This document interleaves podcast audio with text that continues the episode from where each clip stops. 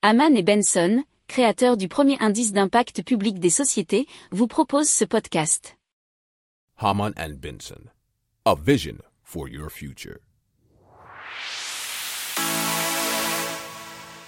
Le journal des stratèges. Boris Kalt.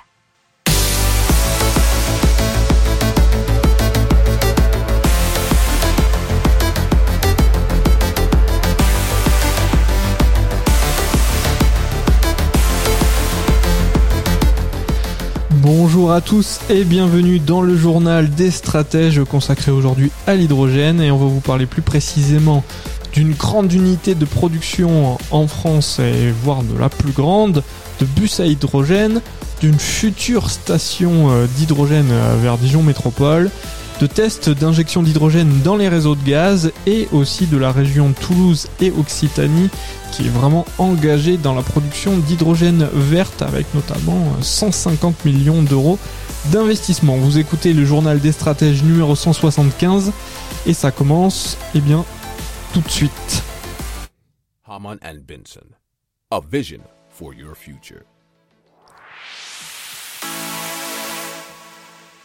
Le journal des stratèges. Et donc on va vous parler de la construction de la plus grande usine de France de production d'hydrogène propre, et cela à Saint-Jean-de-Folleville qui est près de Port-Jérôme en Seine-Maritime, et c'est ce que nous relate un article de actu.fr. Alors sa capacité permettra de fournir 30% des besoins des industriels implantés dans la vallée de la Seine. Alors depuis 2015, le groupe Air Liquide fournit déjà aux raffineries Exxon de Port-Jérôme et Total de Gonfreville-Lorcher l'hydrogène qui leur permettant de désulfuriser les produits pétroliers issus du raffinage et ainsi euh, se conformer aux normes européennes.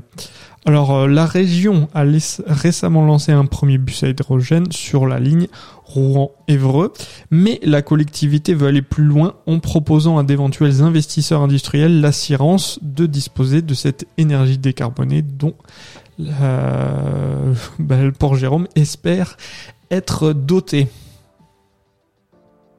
Haman and Benson, a vision for your future. Le journal des stratèges. Et donc le responsable France de la société Von Hull annonce produire 7 bus à hydrogène pour le réseau Optimo du territoire de Belfort. L'hydrogène sera produit dans une station à Danjoutin, puis stocké à bord des bus, et ce gaz alimentera une pile à combustible qui produira l'électricité. Alors le bus aura une autonomie de 300 à 400 km et le temps de remplissage est de seulement 8 minutes, nous explique un, article de francebleu.fr. Mais le gros inconvénient aujourd'hui, c'est le prix. Puisque pour l'instant, euh, le, bus coûte 680 000 euros et avec les différentes aides, on arrive à à peu près 330 000 euros, mais 680 000 euros produit fini.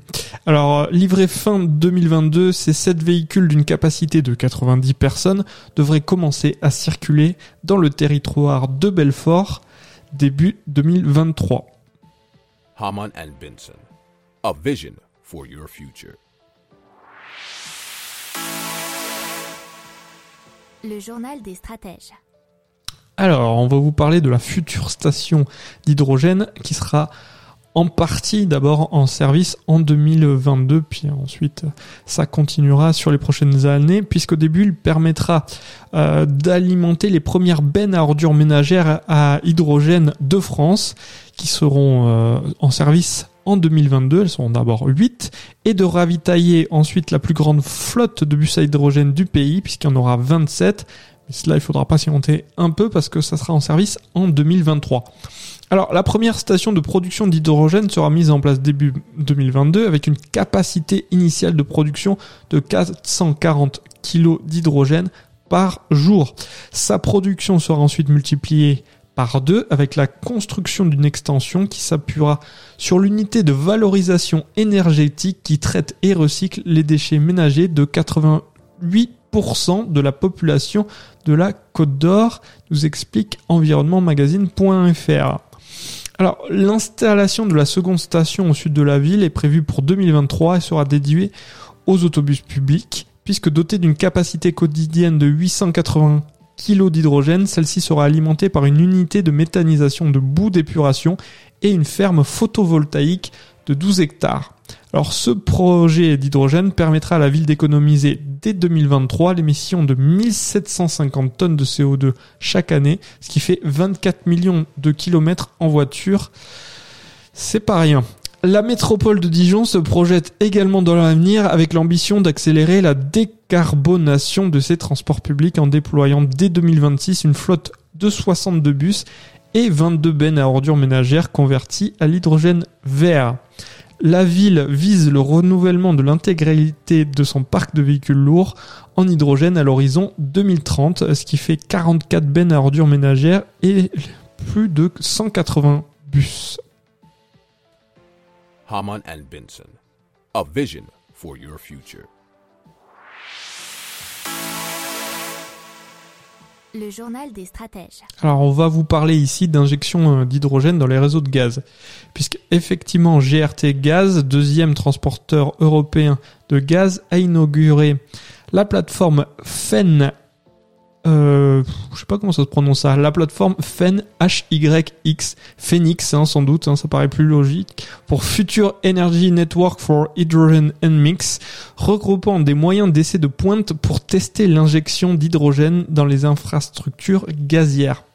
Alors cette plateforme de R&D euh, représente déjà un investissement euh, colossal puisque c'est 4 millions d'euros selon euh, Anthony Mazenga, qui est directeur d'hydrogène de GRT Gaz, est implanté au sein du centre d'expertise gazière RICE pour euh, Research and Innovation Center for Energy, qui a été créé en 2018 par GRT Gaz à Alfortville.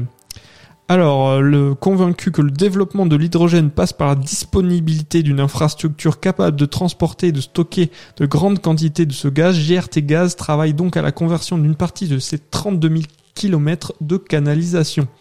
Alors la station d'essai Rice est unique en Europe grâce à l'importance de ses moyens d'essai ainsi qu'à son raccordement en amont au réseau de transport et en aval au réseau de distribution. Elle emploie une centaine de personnes, ingénieurs, élèves, ingénieurs, techniciens et thésards. Haman and Benson. A vision for your future. Le journal des stratèges. Allez, on parle maintenant de la région de Toulouse et plus particulièrement de la région Occitanie, puisque d'ici 2024 à Toulouse, il va y avoir la création du plus grand centre européen de recherche, d'essai et d'innovation technologique dédié à l'hydrogène vert sous la forme d'un technocampus. Il va y aussi avoir d'ici 2030 euh, un autre projet d'envergure qui est la création de deux usines de production d'hydrogène vert, de 55 stations de production et distribution d'hydrogène vert, la construction de 10 électrolyseurs et l'acquisition de 3250 véhicules d'hydrogène. Et euh, effectivement, l'Occitanie mise pas mal sur l'hydrogène puisqu'ils ont un budget de 150 millions d'euros. Euh, prochainement, il y aura aussi un train à hydrogène c'est pas précisé s'il est vert, mais bon, on dirait que dans le futur il sera vert. Euh, lors de la réouverture de la ligne Montrégeau-Luchon. C'est le train H2 qui est le fruit d'un partenariat entre plusieurs collectivités, notamment Région Occitanie, Bourgogne-Franche-Comté, Grand Est et Auvergne-Rhône-Alpes, pour développer la production de trains à hydrogène. Vous savez que Alstom, effectivement, est dans la danse puisqu'on en a déjà parlé dans le journal des stratèges euh, il y a peu. Et comme vous pouvez vous en douter, trois rames ont été commandées acquis à Alstom par la région pour un montant de 42 millions d'euros. Haman and Benson. A vision for your future. Le journal des stratèges. Voilà, c'est tout pour aujourd'hui et pour cette semaine pour le journal des stratèges. Je vous souhaite une excellente journée et un bon week-end et je vous dis à très vite pour plus d'infos. Ciao Pour approfondir ces sujets, abonnez-vous à la newsletter de Haman et Benson et écoutez nos autres podcasts que vous retrouverez dans les notes de l'émission ou sur notre site internet.